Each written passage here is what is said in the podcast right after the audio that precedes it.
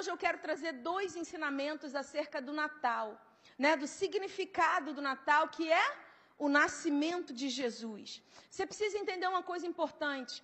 A primeira vinda de Jesus aqui na terra, ela foi profetizada em vários momentos no Antigo Testamento. E ela foi tão importante que ela marcou o início de um, um novo calendário, né? Então, por exemplo, quem aqui tem 30 anos? Isso, algumas pessoas têm 30 anos.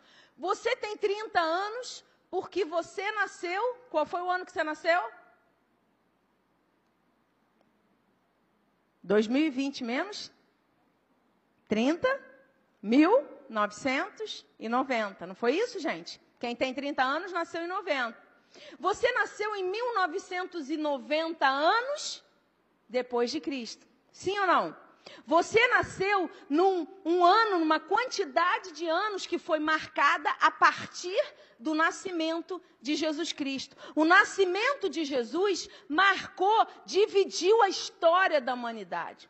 Por isso só já vale a pena você entender o seguinte, querido, que a sua vida depende, a sua história, a sua o seu nascimento, a sua missão aqui nessa terra, sempre vai estar conectada com a história e com o nascimento e com a missão de Jesus. Amém? Você não nasceu à toa, você não está aqui sem um propósito, pelo contrário, a sua vida tem muito sentido. E a vontade de Deus é que você viva plenamente aquilo que Ele tem preparado para você. Você pode virar para a pessoa que está do seu lado e falar assim: você tem um chamado de Deus nessa terra. Amém? Você tem um chamado de Deus nessa terra. E o primeiro princípio que eu quero trazer para vocês aqui é que Jesus veio a esse mundo para cumprir uma missão.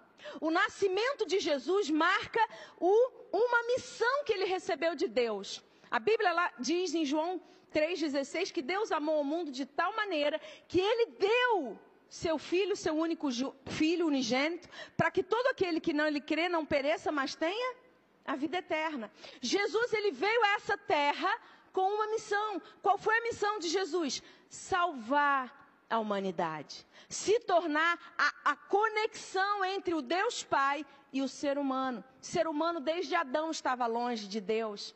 Jesus, se você puder abrir comigo, João capítulo 1, versículo 12, o Evangelho de João 1, versículo 12. Um texto fantástico. Diz assim: Mas a todos quantos receberam, deu-lhes o poder de serem feitos. O que está escrito ali, gente?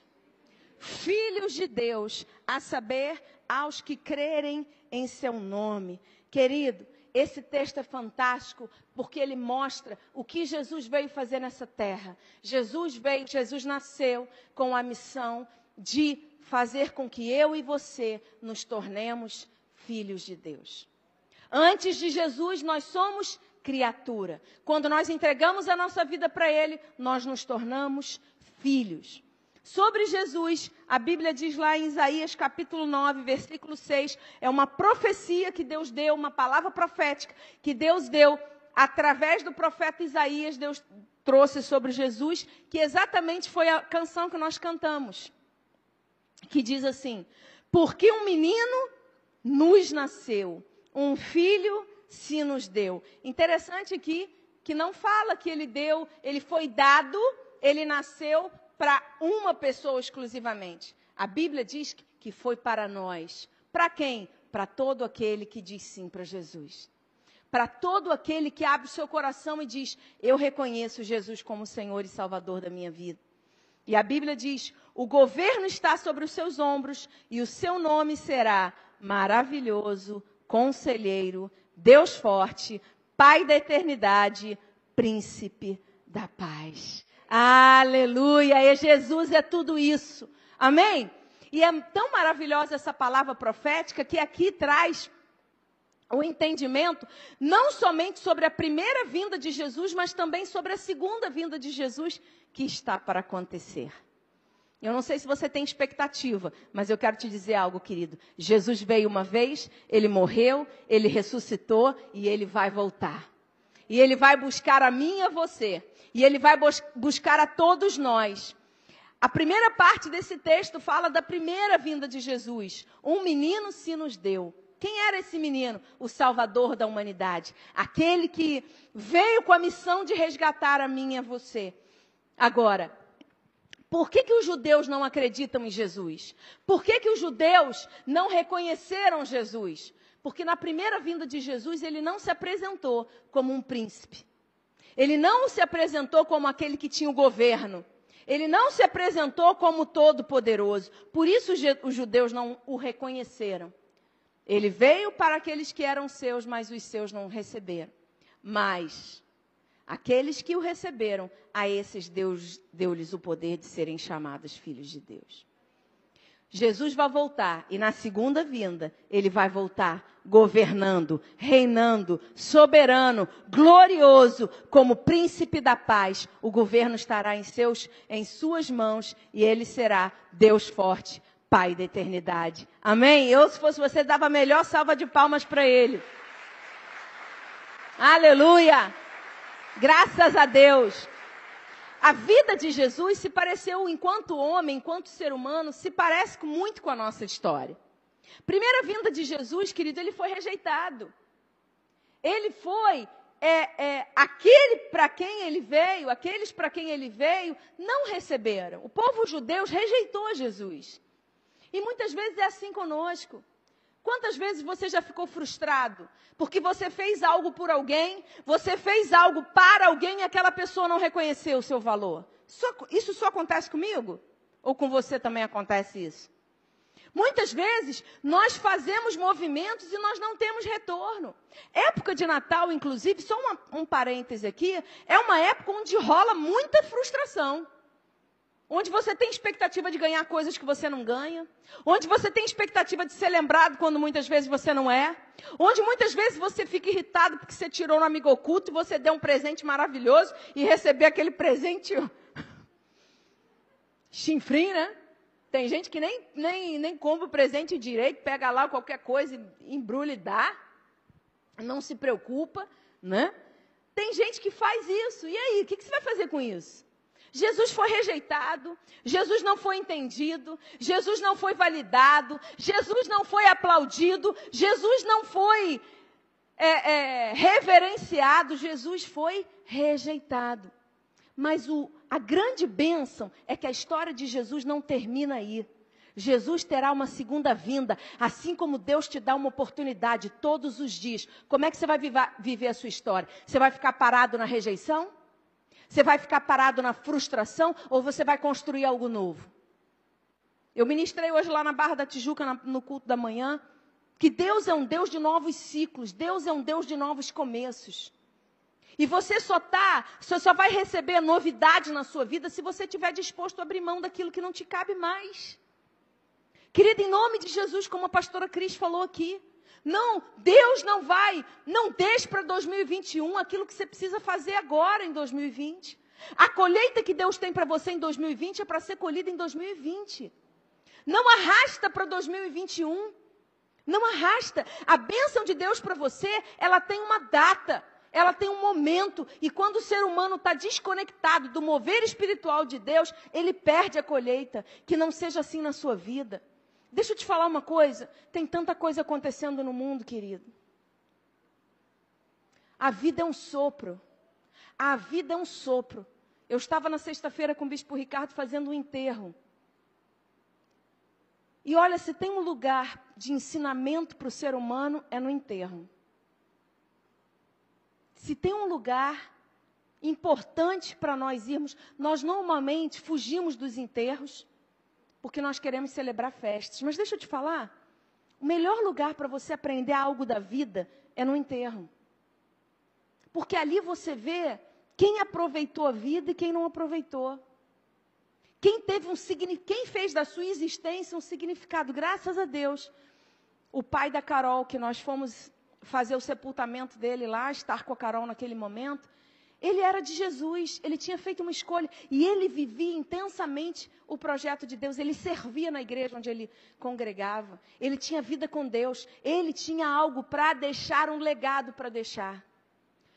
Mas eu me lembro de enquanto a gente estava seguindo o cortejo, eu estava olhando para um monte de jazigos ali. E eu tive curiosidade de ver o que estava as datas de nascimento e de morte. Eu tenho sempre, quando eu vou no, no cemitério, eu, eu tenho curiosidade de olhar para isso. Porque ali está a história. Ali está marcado o início e o fim que só Deus faz. O ser humano acha que ele é grande coisa. Mas, na verdade, querida, a sua vida é um sopro.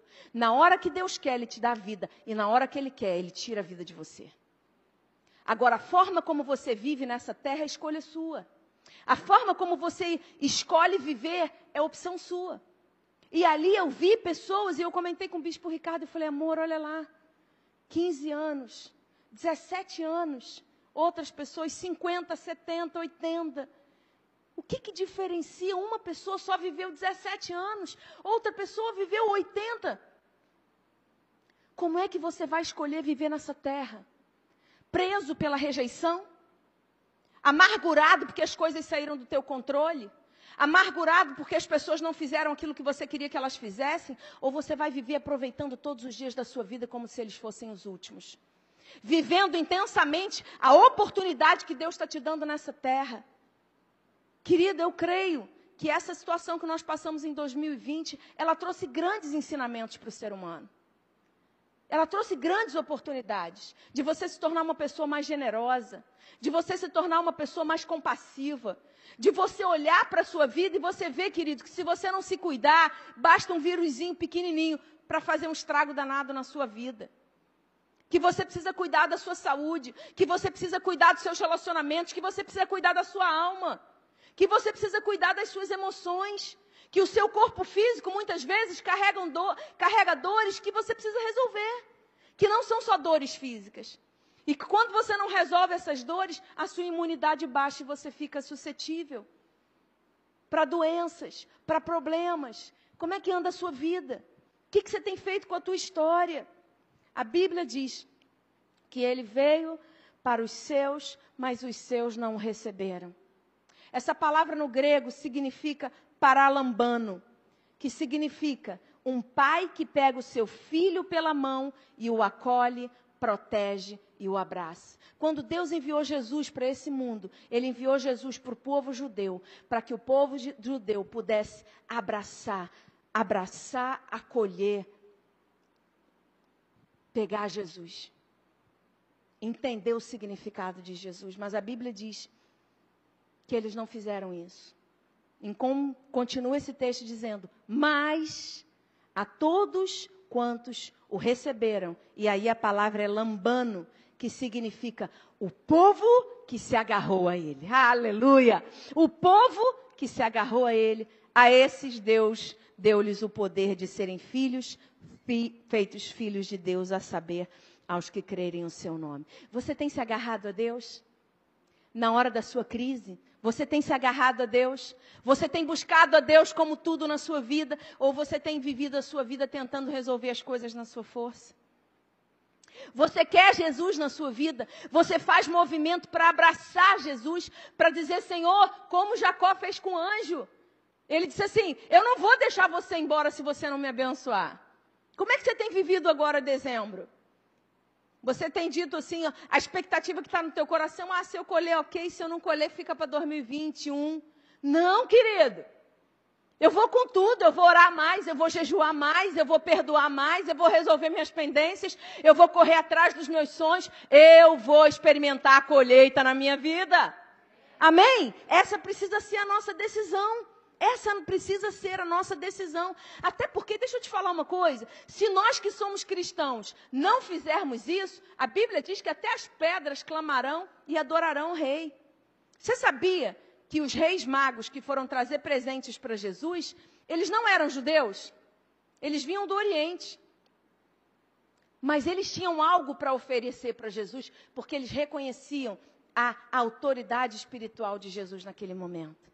Tem muita gente que está na casa de Deus, mas que não reconhece o tamanho da grandeza de Deus.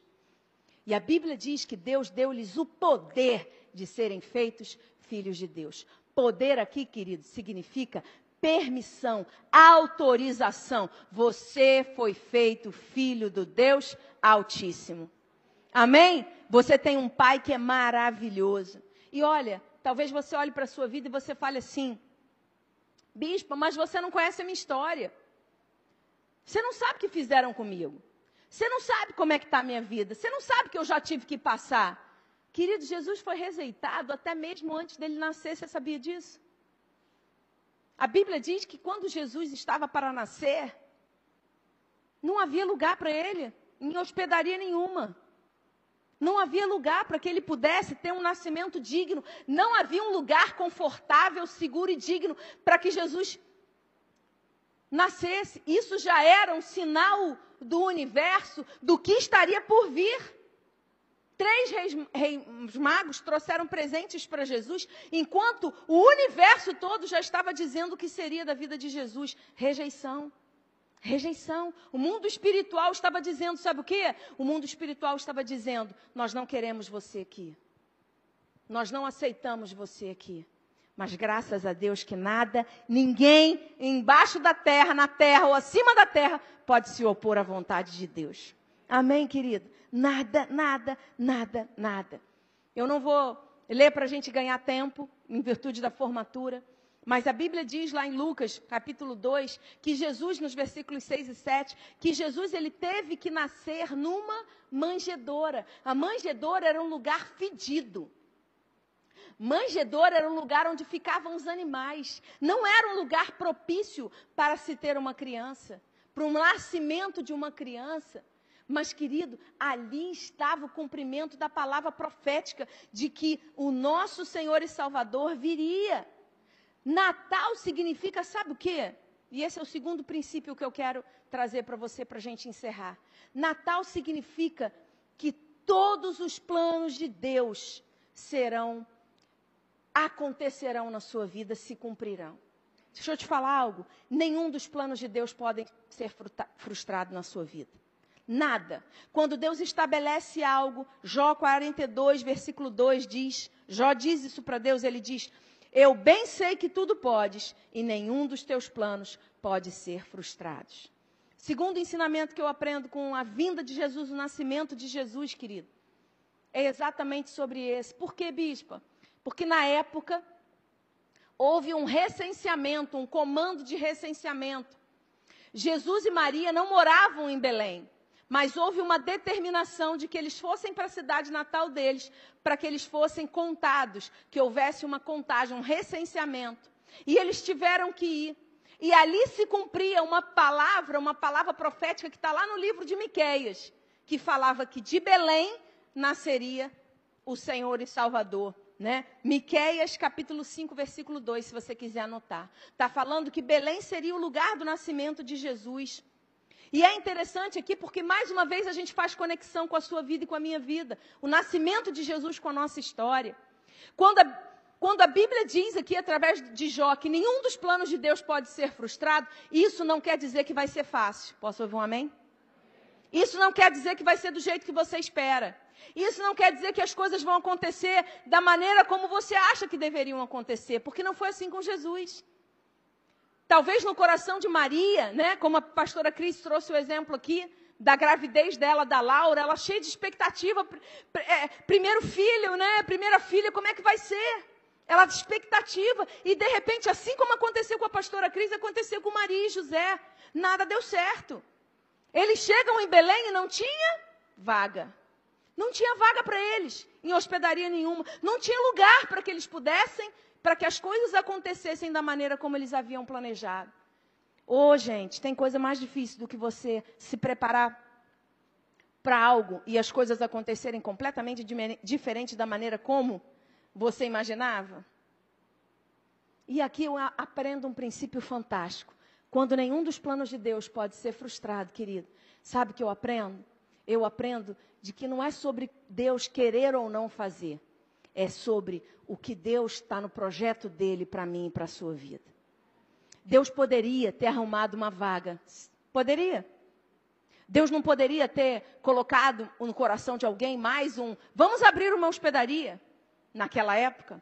Deus não poderia ter feito de outra forma? Poderia. Deus não poderia ter preparado, colocado anjos para preparar um lugar cheiroso, limpinho, confortável? Sim ou não, gente? mas ele escolheu permitir que Jesus fosse rejeitado e tivesse um começo, o mais humilde de todas as formas. A Bíblia diz em 2 Coríntios 8, 9: Pois vocês conhecem a graça do nosso Senhor Jesus Cristo, que sendo rico, se fez pobre por amor de vocês, para que por meio da pobreza dele vocês se tornassem ricos. E aqui, querido, Paulo não está falando sobre finanças.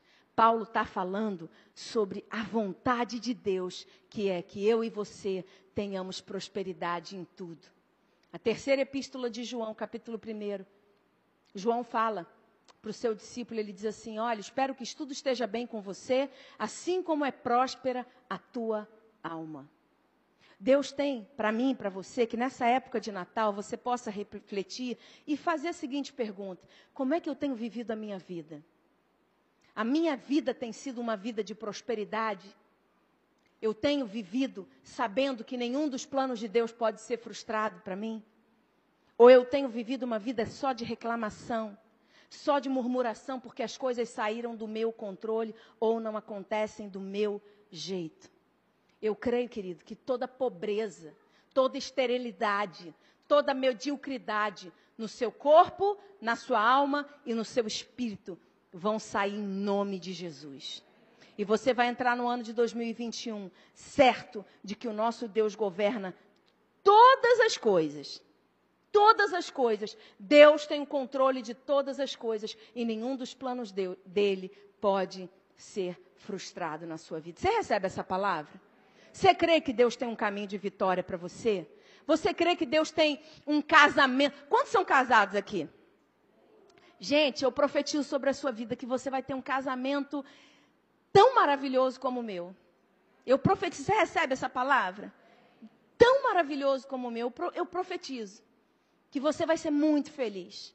Quantos ainda estão solteiros aqui? Ainda, né? Eu profetizo que você vai ter o melhor casamento que você, você vai encontrar a melhor pessoa, você vai ser muito feliz, porque Deus vai te abençoar. É uma vida de prosperidade que Deus tem para você.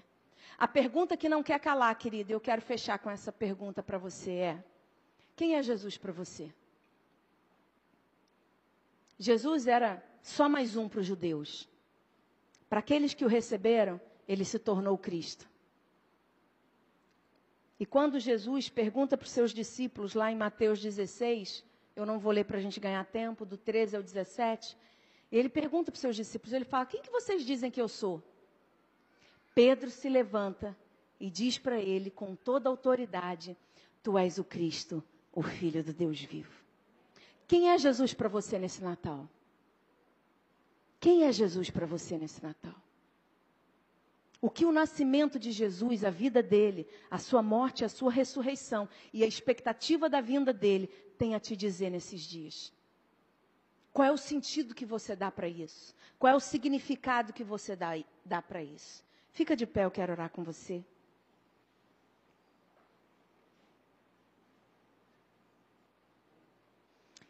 Jesus vive, ele reina e ele vai voltar. Ainda é tempo de nós nos convertermos a Ele. Amém? Eu não sei se talvez você tenha vindo aqui hoje pela primeira vez ou você esteja aí assistindo a nossa transmissão pela primeira vez.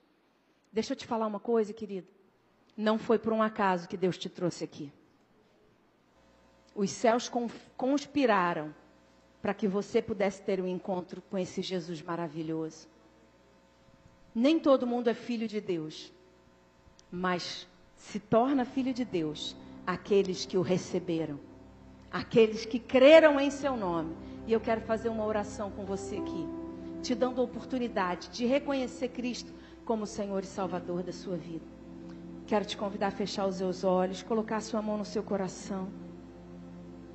E se você quiser, repita comigo essa oração de confissão de fé.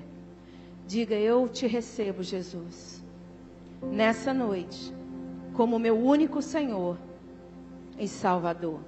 Escreve o meu nome no livro da vida e que a partir de hoje eu viva a eternidade contigo, em nome de Jesus. Amém?